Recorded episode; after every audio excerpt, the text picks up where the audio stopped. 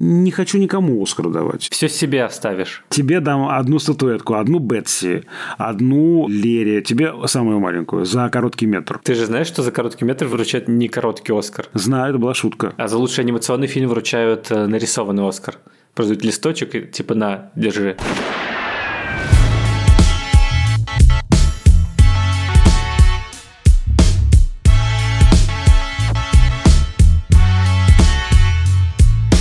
Всем привет! Это подкаст «Кинопоиска. Крупным планом». Меня зовут Доля Джанайдаров, я редактор видео и подкастов «Кинопоиска». А я Всеволод Коршунов, киновед и куратор курса «Практическая кинокритика» в Московской школе кино. Каждую неделю мы обсуждаем новинки проката, иногда разбираем классические фильмы, а еще советуем, что посмотреть.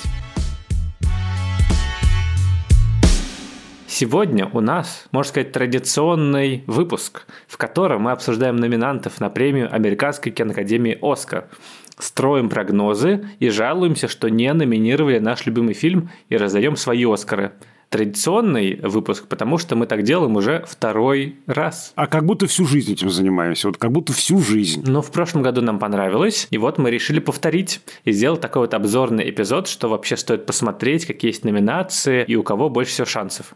Тем более, что если помните, Всеволод в прошлом году угадал победителя в номинации «Лучший фильм». Вот твоим любимцем Всеволод стала кода «Ребенок глухих родителей», и в итоге она победила. Даже интересно, угадаешь ли ты победителей в этом году? Мы, наверное, пойдем по номинациям и кратко обсудим каждую и чуть-чуть поговорим про фильмы, которые мы не упоминали в нашем выпуске, а они достойны внимания, хотя так уж получилось, что мы практически про все, если честно, поговорили.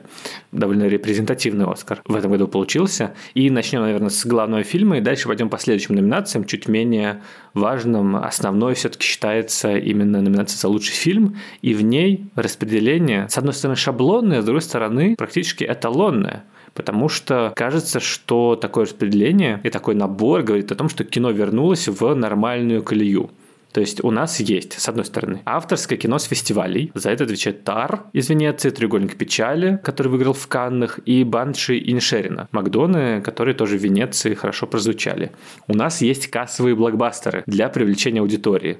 Top Gun и Аватар. Все-таки каждый год всегда стараются киноакадемики не обделять вниманием фильмы, которые собрали больше всего денег. И, в принципе, Оскар, прежде всего, награда, которая отмечает именно заметные фильмы, которые собрали хоть какие-то деньги. И если фильм был кассовый успех, то, скорее всего, он должен быть номинирован, э, даже если, допустим, его какие-то эстетические достоинства вызывают сомнения, вот, потому что я знаю, что есть много людей, которые не понимают, почему Top Gun или Аватар номинированы, или же, например, не понимают, почему Богемская рапсодия в принципе вообще рассматривали в свое время на Оскарах, а она просто собрала кучу денег. Также у нас есть биографическое историческое кино от классика режиссуры. Я имею в виду Фабельманы. И в каком-то смысле Элвис, наверное, тоже про культовую фигуру от База Лурмана, который значимый режиссер. У нас есть кино про женщин от женщин. Собственно, женщины говорят, потому что иначе это была бы какая-то странная такая мужская вечеринка. Вот, а здесь хотя бы какое-то феминистское кино появилось. У нас есть стриминговый хит, да еще и иностранный к тому же. Я говорю про «На Западном фронте без перемен». И, в принципе, это такая тенденция последних лет, что больше какого-то иностранного кино появляется на «Оскарах», и это уже скорее даже в сторону международной премии. То есть это и «Паразиты» вот были, и «Холодная война» Павликовского. То есть каждый год какой-то такой есть иностранный след. Условно, 30 лет назад это странно было представить. И есть представитель инди-кино. Я имею в виду «Все везде сразу», который был произведен в студии а24, который флагман независимого кинематографа, который в стороне от студийных больших корпораций. Подрывной фильм, фильм «Анти», да, который там все вообще переворачивает, да, и деконструирует. Какие у тебя прогнозы? Какой фильм может стать лучшим, самым главным? Ты знаешь, я вспомнил наш прошлогодний разговор о том, что вот я тогда говорил, что ну, конечно, конечно, никакая не кода, да, ну, скорее всего, получит Спилберг за вестсайдскую историю, потому что, ну, вот такое ностальгическое кино, кино по мотивам шедевра.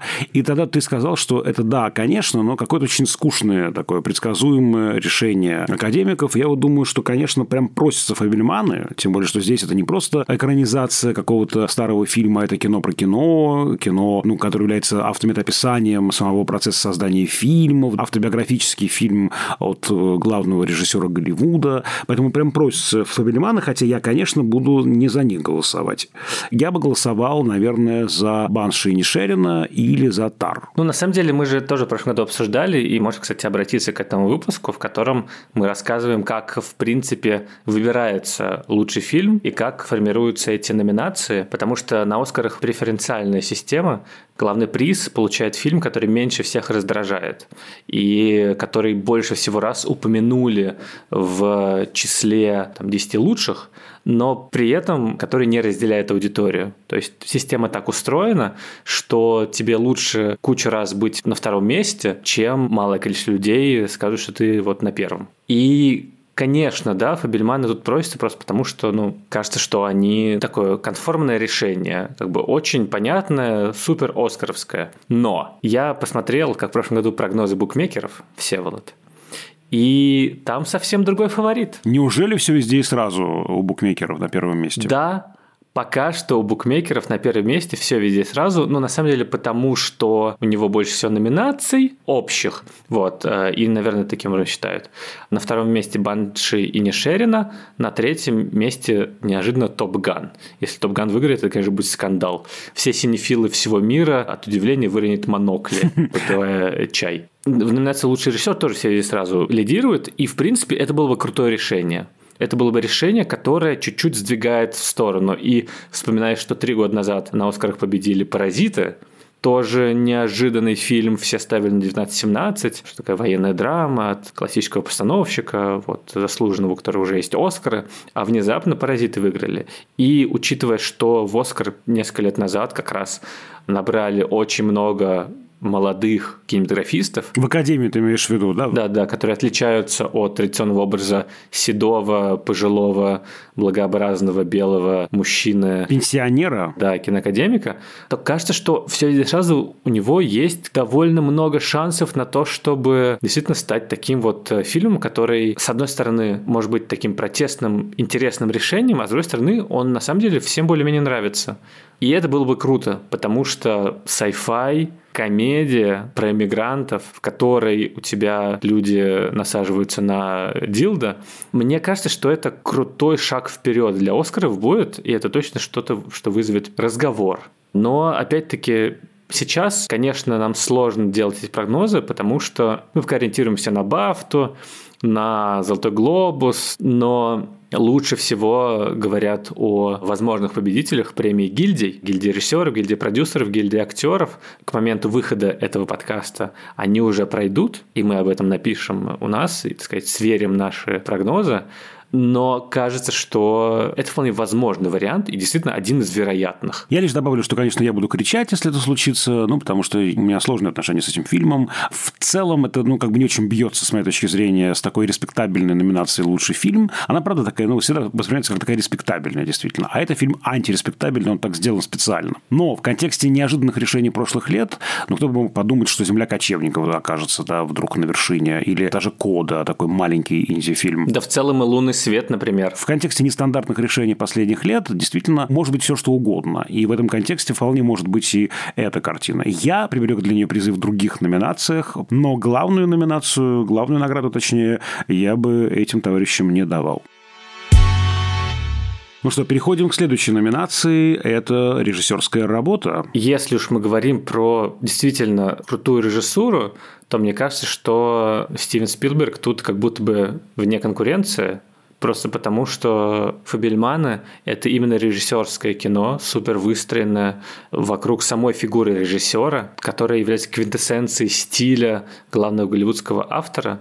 И сложно оторваться от того, насколько это круто ремесленно сделанное кино, по всем канонам. То есть здесь именно режиссура невероятно крутая. То есть ты считаешь, что э, дадут ему, и ты согласен с этим решением? Да, я согласен, потому что, ну, короче, тот филд все-таки чуть более артовый, чем, кажется, принято на Оскарах. Вот, то же самое с Рубеном Эстландом. Макдону, кажется, воспринимают исключительно как драматурга. Такая же ситуация была с Квентином Тарантино, если помнишь, который номинировали за режиссуру много раз, но при этом каждый раз ему давали Оскар за сценарий. Как будто бы такие, ну нет, да, написано круто, отдельный стиль, но при этом режиссерского почерка не присутствует. И что это именно какая-то просто экранизация. Хотя это максимально несправедливое, конечно, решение относительно Тарантино. И относительно Макдоны тоже. Но у него слишком литературный, мне кажется, материал. У него слишком незаметная режиссура, у него слишком много упора на драматургию, на характер, на работу с мифологией, с архетипами, на диалогах, на вот этих вот завязках необычных. У него слишком этого много, и это как будто перетягивает на себя внимание, и люди не замечают, насколько там тонко тонкая, выверенная режиссура, действительно. Ну, я бы, конечно, давал Тодду Филду без всяких сомнений. Мне кажется, действительно, по режиссерской выделке, да, вот, конечно, такая вот ткань, как такой, знаете, такой гобелен или ковер, это самая тонкая работа, правда. Но понимаю, что, да, это маловероятно, поэтому, может быть, даже я здесь голосовал бы, будучи академиком за Спилберга, да, может быть, жирновато ему главный приз, но за режиссуру, наверное, действительно как-то прилично ему дать. Да, Дэниелсов мы, конечно, совсем не рассматриваем, а, возможно, зря рановато, ну, рановато им. Сама номинация тоже такая очень респектабельная, и она требует какого-то опыта. Это такой вот, ну, не то чтобы за вклад, конечно, это не за вклад, но, тем не менее, здесь за мастерство. Даже не за конкретную какую-то картину, а вот за владение мастерством. Она так, мне кажется, воспринимается. И Дэниелсом еще нужно поснимать кино и это свой стиль подтачивать, наверное. Слушай, а когда мы говорим за лучшую режиссуру, вот что это... Потому что очень часто люди не совсем понимают, что имеется в виду, потому что режиссура в принципе, довольно размытое понятие. Я вообще не очень понимаю тоже. Вот говоришь, вот там, да, какие-то драматургические больше крючки, характер. Я думаю, черт подери. А ведь, ну, если интересный характер, то ведь, ну, от этого напрямую зависит работа режиссера с артистом. Вот если интересная роль, то мы даем это актеру. Если интересно прописанный сюжет или характер, то сценаристу. А режиссер как будто бы здесь ни при чем. Но режиссер этот материал выбрал, он подсветил что-то, он работал с артистом. То есть, ты знаешь, мне очень нравится метафора режиссуры. Она такая банальная, но мне кажется, очень точно. Разные есть легенды, разным людям приписывается эта фраза. Вот я помню, как это приписывается театральному режиссеру Георгию Товстоногову, когда его спросили, а вот чем занимается театральный режиссер? Вы на сцене не стоите. Вы прибор осветительный вслед за артистом, который по сцене передвигается, не переворачиваете. Если вы там, не знаю, вы были оперным режиссером, то вы не дирижер и вы не играете на скрипочке, да? Вот что вы делаете конкретно? Вы сидите в первом ряду, тут всеми командуете. А что вы конкретно делаете? Он говорит, вы знаете, а я, наверное, действительно похож на дирижера вот в оркестре, который не играет ни на одном инструменте, но только дирижеру видно сверху все. Он вот это звучание всех этих компонентов может сбалансировать. Если не будет дирижера, оркестр, даже сыгранный, будет играть в разнобой. Симфонию какую-нибудь, да, или ораторию. Хор будет петь в одном ключе, оркестр будет играть в другом ключе, струнные в одну сторону, потянут духовые в другую. Нужно быть кому-то точкой сборки вот собирать это, я здесь уже использую метафору Алексея Погребского, режиссер точка сборки проекта.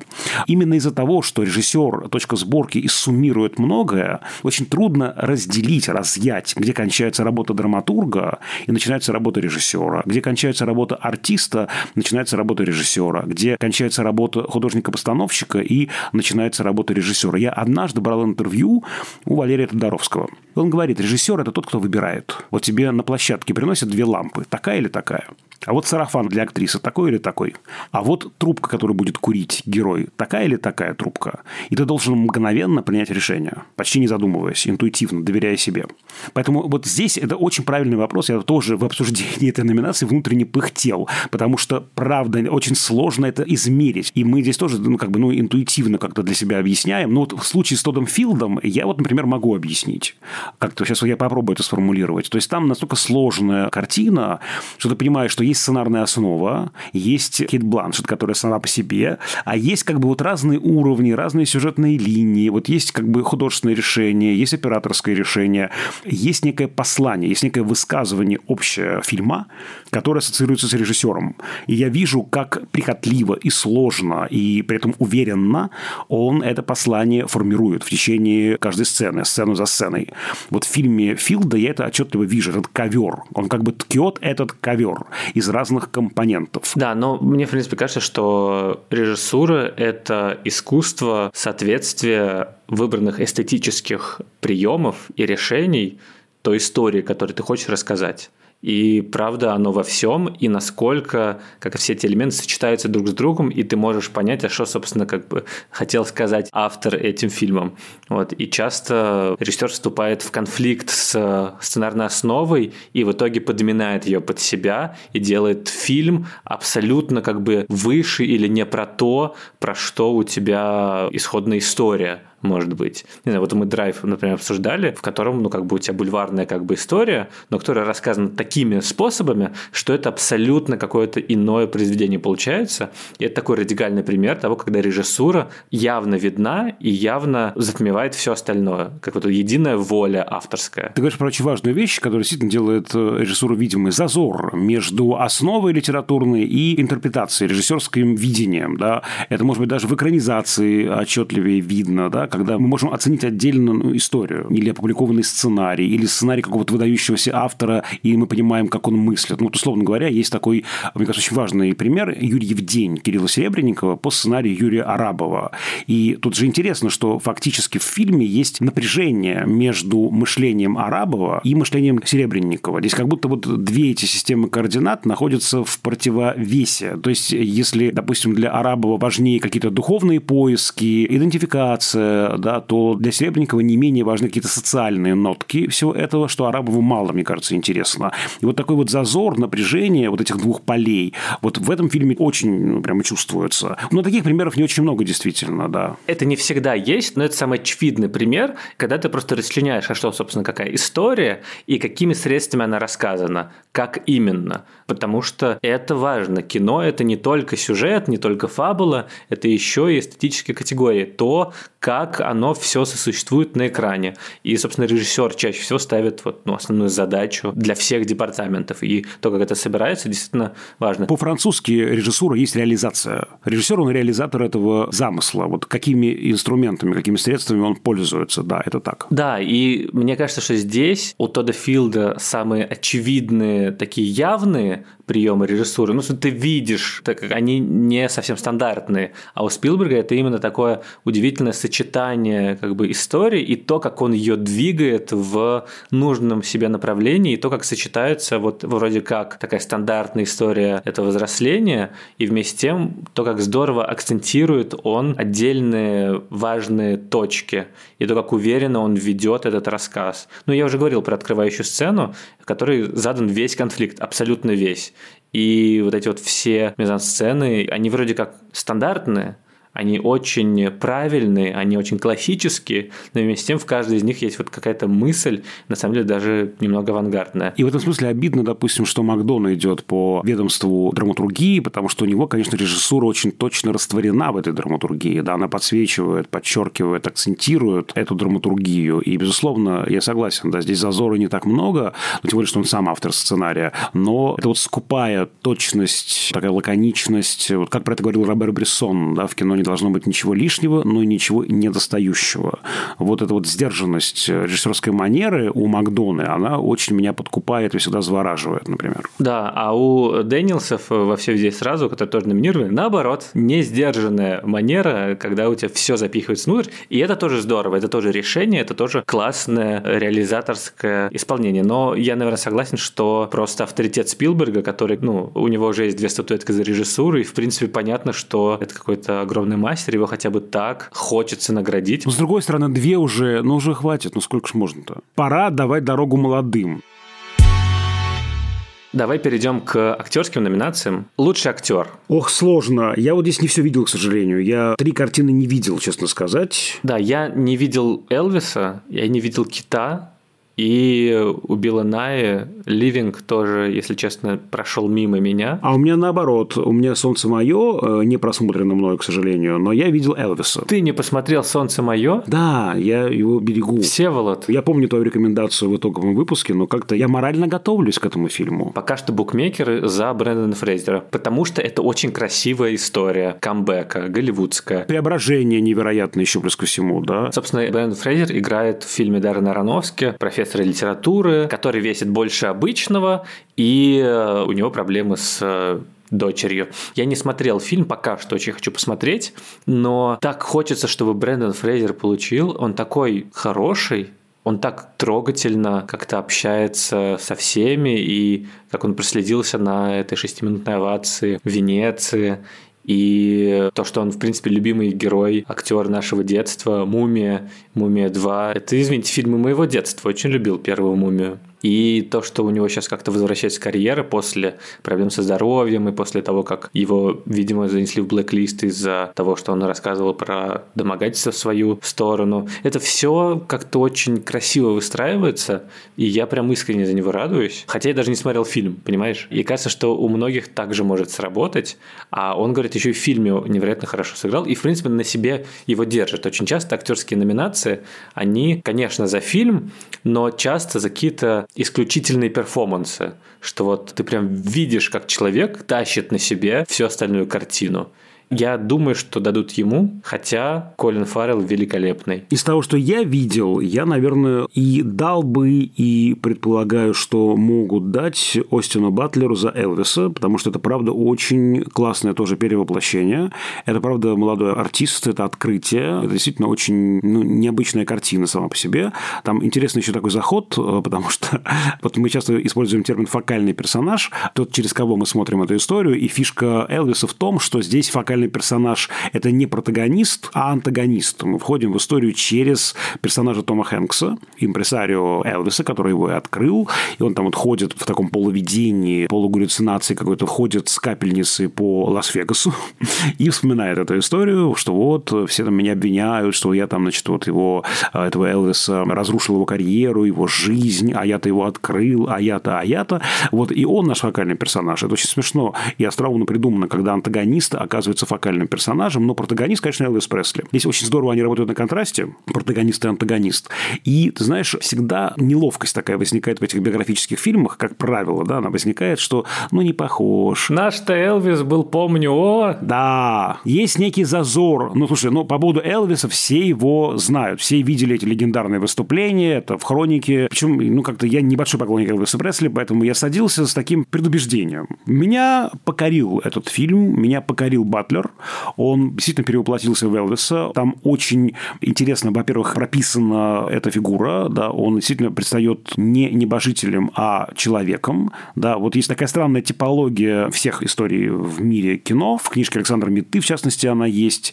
И вот там есть такой тип истории идолы. Персонажи, которые без какого-то зазора, без какой-то сложности в характере, цельные, вот такие супергерои, звезды, монолитные. И вот э, в этих фильмах биографии биографических, таких звездных байопиках обычно этот вот тип идола соединяется с другим типом истории, наши знакомые. Когда вот как раз говорится о том, что за маской какого-то этого великого монолитного звездного скрывается человек со своими проблемами, зависимостями, а тут у Элвиса очевидная зависимость, проблемы в семье. И, короче, меня покорил этот фильм. Опять же, такое может быть ленивое решение, да, потому что вроде как бы, ну вот Элвис сам по себе не является такой прям вот, ну, выдающейся картиной. Это очень крепкая, ладная, хорошая, складная картина с некоторыми неожиданными решениями, типа антагониста в формате фокального персонажа. Вот. Но здесь скорее меня покорила именно актерская работа. Именно вот этот вот мальчик, который для меня был совершенно открытием, да, он так вжился в своего героя, так его показал с разных сторон. Он показал его многогранным, и никогда меня не волновал Элвис Пресли его биография. Как-то прошла мимо меня эта история, но вот я в нее улетел, и во многом это заслуга актера, который меня, своего героя, влюбил любил. Супер, ну правда, ему тоже прочит, и здесь у нас три человека, которые вполне равновелики. Актерские работы, как будто бы я не могу получить, потому что Пол Мескал, скорее всего, ну, это слишком маленькое кино и слишком тихая роль, вот, недостаточно как бы яркая, хотя и невероятно качественная и трогательная. А Билл Най, ну, всегда есть какой-то такой... Как бы я рад, что Билл Най получил номинацию, но сложно представить, что награду получит ну, актер, который не то чтобы прям супер популярен в этом году. Теперь женщины. Давай, что у тебя? Мне бы, наверное, хотелось, чтобы Мишель Ео победила, потому что сколько можно давать Оскары Кейт Бланшет? Она, конечно, великая, и в этой роли она невероятная. То есть это прям какая-то такая махина, образ очень какая-то двусмысленный и вместе с тем однозначный. Она действительно смогла показать очень разные оттенки этой героини. С одной стороны, властной, увлеченной, талантливой, но вместе с тем такой неприятной, и одновременно с этой неприятностью такой родной и уязвимый. То есть это как раз же диапазон, то насколько у тебя сложный получается герой, одновременно реалистичный и максимально органичный, то есть ты не смотришь на экран, думаешь, а почему она кривляется, так реально люди себя не ведут, я не верю но в то же время максимально ярко и выпукло показать каждую из сторон этой личности, которая у нас есть. Вот это вот усиление, которое необходимо для искусства, но при этом в рамках органики. И это, конечно, прям потрясающая работа на уровне техники, на уровне того, как прописан персонаж. Поэтому я не удивлюсь, если ей дадут, потому что, ну, это какая-то прям очевидно глыба актерская этого года. Да, это будет странно, если не получит Бланшет. Э, действительно, вот характер это противоречия, и здесь они именно актерскими красками, не только сценарными, выписаны очень мощно. Видно, что Бланшет сжилась со своей героиней, и она ее и любит, и недолюбливает, и в чем-то боится, в чем-то презирает. И такое вот прямо ну, очень глубокое погружение в образ. Хотя, если честно, не возражаю против Мишель Ео. Потому что то, что она творит в этом фильме, это достойно Оскара, мне кажется, абсолютно. Это тоже диапазон, между прочим, да, другого рода, и тем не менее тоже диапазон. Поэтому Мишель Ео, я буду рад, если она получит Оскар. У нее здесь вот, видишь, вот такая двойственность. Очень разные роли, даже нельзя сравнить, просто разные органика, разные системы координат эстетические, но в целом она достойна Оскара тоже это правда. Да, тут, правда, я не могу выбрать. Я скорее буду рад за Мишель Ео, как э, за, не знаю, азиатскую актрису, которая получит Оскар, как за классную жанровую исполнительницу, которую не воспринимали, как правило, как крутую драматическую, как крутую комедийную, ну, тогда как актрису. А она показала, что она может. Просто нужна была роль подходящая, и она действительно показала и вырвалась. И действительно в актерских номинациях, мне кажется, больше, чем в остальных, важны какие-то внешние внешние обстоятельства. Очень важен, не знаю, ореол вокруг актера. Не всегда это работает, конечно, потому что чаще всего вот все равно дают за роль конкретно. Ну, то есть дают не человеку, не знаю, не Чедвигу Бозману, который умер и которым было бы здорово дать, а дали Энтони Хопкинсу, который просто круто сыграл, который, безусловно, у него была сильнее роль. Поэтому, конечно, здесь подозреваю, что будет у Кейт Бланшет. Но, кстати, здесь, в этой номинации, главный скандал этого Оскара. Коррупционный скандал какой-то, кумовство, непотизм и тайные какие-то просмотры. Да, потому что все сразу удивились, я тоже, честно, удивился, почему получил номинацию Андрея Райсбера за фильм Ту Лесли, который типа никто не видел. И в итоге выяснилось действительно, что это сознательная промо-компания на то, чтобы ее номинировали на Оскар. Некоторое количество актеров, исполнителей из того же актерского агентства, что и Андрея Райсбора, их попросили сказать что-то хорошее в соцсетях, что вот Райсбора здорово сыграла, что она достойна Оскара. И конкретным людям, членам киноакадемии, устраивали просмотры, рассказывали им, какой хороший фильм. То есть это просто как бы сознательная работа с конкретной аудиторией, аудиторией академиков. И довольно стандартная система процедур. Но, видимо, просто здесь был разрыв между как бы выхлопом от фильма, да, потому что действительно о нем мало кто знал, и, собственно, результатом этой работы, видимо, дальше перестарались. Мне интересно, кстати, что это именно с Андреем Райбера случилось, а не с Биллом Найи. Мне кажется, тут есть какая-то немного мизогинии, типа, что эта женщина себе позволяет, как будто бы в общественной реакции, что когда женщина оступается, то к этому больше внимания, чем когда какие-то странные, как будто бы лишние награды и номинации мужчине. И есть, конечно, в том, что Андрея Райсбера как бы у него, наверное, меньше веса, чем у Билла Найя, хотя фильм «Ливинг», я уверен, смотрело не больше людей, чем Ту Лесли, если честно. Да, и при этом те, кто смотрел картину Ту Лесли, говорят, что какая-то выдающаяся актерская работа. И тут еще, мне кажется, нужно сказать про Анну Дармас, которая, мне кажется, тоже вполне себе достойна Оскара. Та роль, та противоречивость, которая есть в ее героине, то перевоплощение, которое она совершила в фильме, вполне как бы делает легитимным ее появление в этом списке. Просто фильм все возненавидели более-менее. Да, мы помним эти дискуссии против фильма, и это работает против Анны Дармас. Я тоже убежден, что, конечно, ничего она не получит, но здесь как бы важна сама номинация. Опять же, Дармас еще расти расти, и она замечательная, у нее огромный потенциал. И может быть, даже тоже рановато ей Оскар за эту роль, хотя в целом роль прекрасная, с моей точки зрения. Но репутация картины такой неоднозначной, и, в общем, там захейтили ее во многом, да. А вот здесь все это работает, конечно, против исполнительницы главной роли, которая сама-то по себе ни при чем. Ну, и мне кажется, что тут точно стоит сказать, что уже номинация – это огромное достижение для любого кинематографиста, для актера, потому что на постерах пишут не только Academy Award winner, но и Academy Award nominee, то есть типа номинант, например, это уже что-то крутое, то есть если тебя номинируют, тем более за лучшую женскую роль, значит, что ты действительно что-то делаешь правильно в своей жизни. Быть номинантом – это уже невероятная победа, просто невероятная планка, которую мало кому удается достичь. И здесь пятая номинантка Мишель Уильямс из «Фабельманов».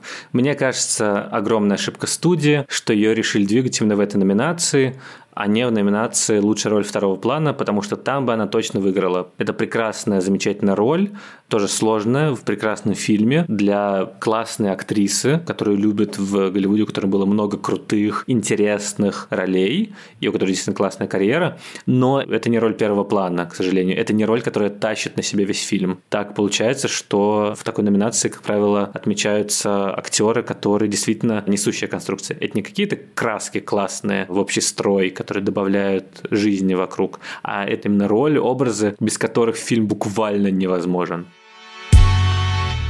Так, что, какой следующей номинации пойдем? Подожди, а второй план мы пропускаем, да? Там все очевидно. Давай, ну-ка, что очевидно тебе во втором плане? Ке Хуи Куан получит за все везде сразу, потому что тоже классная история камбэка. Я за него болею, да, он да, классный. Да. И потому что Индиана Джонс и Храм Судьбы, Коротышка, ты всегда в наших сердцах. Но я болею еще за Брэндона Глисона из Банжи и Шерина. Мне кажется, очень крутая роль. Потому что ты ассоциируешь себя с его героем. Да, это, во-первых, я себя с ним ассоциирую. Во-вторых, он очень скупыми, лаконичными, но очень точными средствами все это отрабатывает. И вообще он классный. Я люблю этого артиста, в принципе. А лучшая актриса второго плана? У меня вообще здесь все очень сложно. Потому что я готов отдавать статуэтку врагам. То есть Дэниелсон. Потому что ну, как можно выступать против Джейми Ли Кертис в этом фильме? Что она там, она бедная, творит из-за их фантазии неуемной, да? Стефани Сюй, да, наша главная антагонистка в этом фильме, тоже прекрасная, там тоже огромное количество перевоплощений, и там тоже огромный диапазон, мне кажется, в этом смысле берется. При этом я очень полюбил Керри Кондон в «Банши и Шерина». В общем, я готов три Оскара здесь выдать вообще, у мужиков отобрать и выдать три Оскара этим трем прекрасным женщинам. Все, Волота получит Анджела Бассет за «Черную пантеры Ваканда навеки. Давай к сценариям перейдем. Слушай, ну, у меня нет сомнений в лучшем оригинальном сценарии. Это Макдона, без всяких вообще сомнений. И он выше на голову всего остального, с моей точки зрения. Но, опять же, в Таре сложно мне, опять же, разделить что-то там, да, драматургии, режиссуру. Все-таки сложно, да. И Филду я бы выдавал Оскар за режиссуру. Но, что касается Макдоны, вот у меня нет конкурентов у него. Я тоже за Макдону, потому что мне просто до сих пор жутко несправедливо, что обделили три билборда билборда. Да, это был тоже скандал тогда, да. Угу. Да, мне это вообще кажется, что должно было победить три билборда, а не форма воды, извините.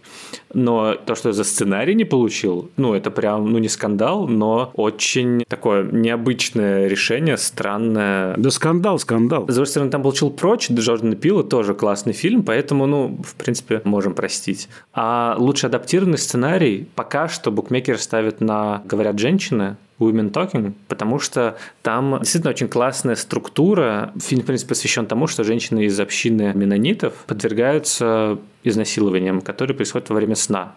И как бы этому нет доказательств, и говорят, что вот, это какие-то демоны или просто фантазии. И в фильме как раз вот эта вот попытка разговора на важную тему и попытка найти слова для этого разговора, и то, как, в принципе, это можно описать, и какие конфликты возникают, когда ты пытаешься говорить на эту тему. И это уже, в принципе, как-то заложено в названии Women Talking. То есть уже сама тема и сам конфликт, что уже женщина, которая говорит о чем-то таком травматичном, это уже что-то странное, уже что-то страшное, как бы. Хотя это абсолютно естественно. И, в принципе, то, как именно говорить, потому что сказанное что-то становится существующим, а без этого как будто бы не существует. Это тут, короче, очень здорово, много всего переплетено, и Сара Полли, в принципе, классная авторка и режиссерка. Я очень нежно отношусь к ее фильму, его, конечно, перевели «Любит, не любит», «Take this Waltz» с Мишель Уильямс, кстати. И это такое независимое, как бы тихое, но вместе с тем громкое и кричащее кино о очень важной актуальной теме, как бы и в Голливуде последних лет, и вообще в мире. Поэтому тут, конечно, точно я бы отдал Саре Полли, а не, извините, фильму «Тобоган Мэверик», или даже достать ножи стеклянной луковицы, потому что, ну, это гораздо более, как это, неочевидные варианты, странные, которые можно предъявлять много претензий, а здесь важная тема рассказана важными словами. Я с этим, наверное, соглашусь, потому что действительно это правда важно. Единственное, здесь у меня вот всегда сомнение в этой номинации возникает. Я готов воздерживаться почти всегда, потому что ведь это адаптация. Адаптация нужно оценивать, читая первоисточник и понимая, что сделали в этом адаптированном сценарии. И здесь вот пока мне нечего по этому поводу сказать. Давай поговорим о как бы менее значимых номинациях, но вместе с тем, которые как будто бы собой объемлют отдельные пласты кинематографа. Лучший международный фильм, он же бывший лучший фильм на иностранном языке.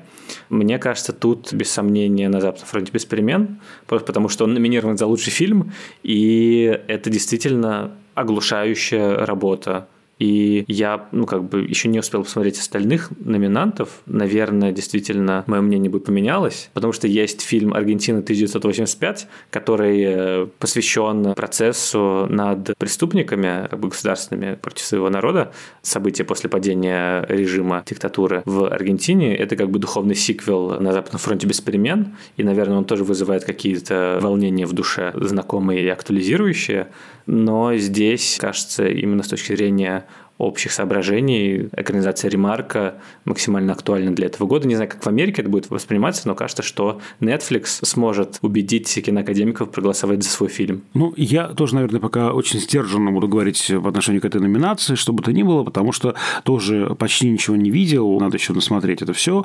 Мое сердце пока предварительно отдано фильму Ежи Скалимовского «И я», где история рассказана через Ослика. Ослик – наш фокальный персонаж, да, это такая, опять же, же работа с наследием Робера Брессона, с его картиной «На удачу Бальтазар», вот, где тоже все у нас через Ослика рассказано.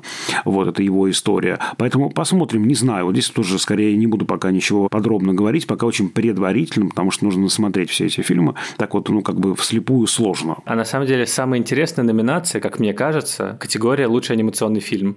Потому что здесь, если честно, я прям разрываюсь. Номинированный Пиноккио Гильермо Дель Торо, Марсель Ракушка в ботинках, Морской монстр, «Я краснею», «Кот сапога 2», «Последнее желание». Судя по всему, выиграет Пиноккио, просто потому что это Гильермо Дель Торо, и какая-то большая компания идет, и он больше других похож на премиальный мультфильм, затрагивающий какие-то большие темы. Но «Я краснею» прекрасное кино, очень необычное для Пиксара, такая маленькая частная история с интересной, довольно революционной рисовкой для Пиксара, заимствующие всякие 2D-элементы.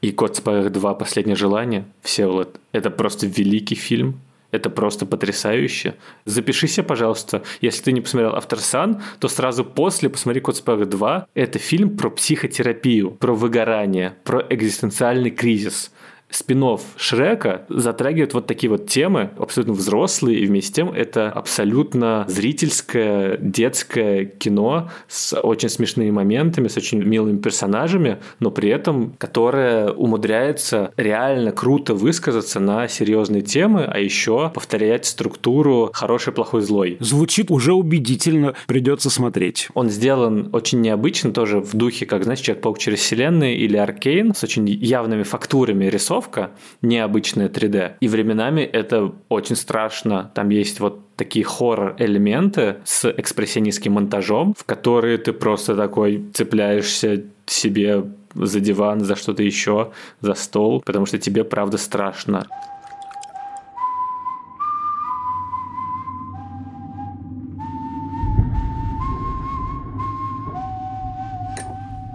Я специально для того, чтобы посмотреть вторую часть, посмотрел первую часть. Первая тоже прикольная, но это стандартный мультфильм. Но второй прямо какие-то новые высоты берет. Так, а второй можно без первого смотреть? Потому что я бы первую часть не стал смотреть. Да, в принципе, можно смотреть. Вот у нас есть номинация «Лучшая музыка и лучшая песня». За лучшую музыку, видимо, получит «Вавилон» Джастин Гурвиц. Абсолютно заслуженно. А вот в лучшей песне, скорее всего, победит, конечно, Начо Начо из э, фильма РРР.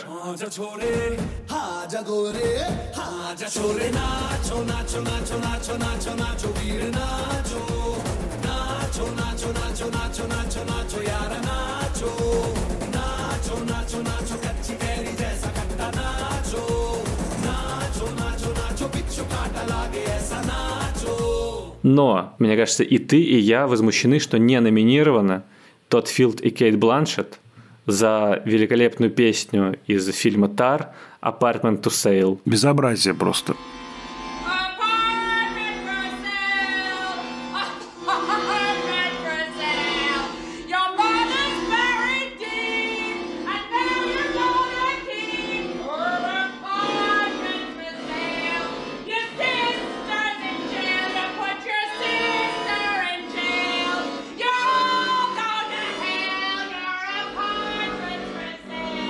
Слушай, я бы еще сказал про отдельную такую, сейчас вот прямо из контекста вырвем номинацию «Лучший документальный короткометражный фильм». Я тоже, естественно, ничего еще не видел, кроме одного фильма нашего отечественного. Это сделал, кстати, один из моих студентов Максим Арбугаев и его сестра Евгения Арбугаева. Фильм «Выход». Очень, мне кажется, такая сильная документальная работа, маленькая. Поэтому я, в общем, болеть буду, наверное, за наших ребят, хотя, естественно, посмотрю и по возможности все остальное. В каком-то смысле наши ребята и в полнометражном документальном фильме. Там герой наш Герой наш, да. Фильм я сейчас не смотрел. С другой стороны, мы все смотрели этот фильм в прямом эфире последние три года. Ну, мы говорим про фильм Навальный, и, конечно, интересно будет, если он победит. Но, с другой стороны, как бы там много других прекрасных документальных фильмов, которые тоже на важные темы, и сложно предсказать всегда вот эту вот номинацию, если честно.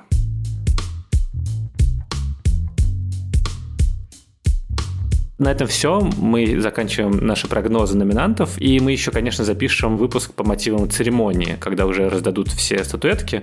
И мы тоже обсудим, много ли мы угадали и кому стоило бы дать. И вообще всякие итоги церемонии и что это значило для этого года. Так что не переключайтесь. Церемония пройдет 12 марта. На этом все. Напомню, что мы есть на всех подкаст-платформах страны от Яндекс Музыки до Apple Podcasts. У нас есть телеграм-канал общим планом, где мы выкладываем дополнительные материалы к выпускам, какие-то опросы устраиваем устраиваем и даже иногда мемы выкладываем. И в Оскаровскую ночь мы будем вести там трансляцию церемонии. Так что подписывайтесь на канал, если еще не сделали это, и вдруг хотите последить за раздачей статуэток в прямом эфире. И не забудьте замьютить канал, если будете спать в ночь с 12 на 13 марта, но мы еще об этом напишем отдельным постиком в канал. Вообще у Кинопоиска в этом году будет несколько трансляций в телеграм-канале Кинопоиск Индустрия, где публикуются всякие новости про съемки, премии, ситуацию в киноиндустрии. Кстати, тоже подписывайтесь, если еще не. Там будет быстрый информационный новостной прямой эфир в большом кинопоиске выжимка и хайлайты, а у нас в общем планом легкая трансляция текстовая с э, мемами, картинками, личными впечатлениями, ненапряжной аналитикой и шутками из Твиттера. Над этим эпизодом работали звукорежиссер Калера Кусто и продюсер Бетти Сакова. До скорых встреч. До свидания за лучший сценарий описанный Оскар. Эта статуэтка состоит из... А операторский Оскар – это типа файл с э, обснятым Оскаром со всех сторон. А за монтаж просто, типа, знаешь, э, не цельная статуэтка Оскар, а в частях разных. И тебе нужно собрать самому, как в Икее. А за лучший монтаж звука тебе просто дают послушать, как шуршит Оскар. Ну, типа, знаешь, его елозит по столу. Или фразы «Оскар goes to», да? Да, да, все, и хватит тебе. Но фраза очень здорово смонтированная по звуку.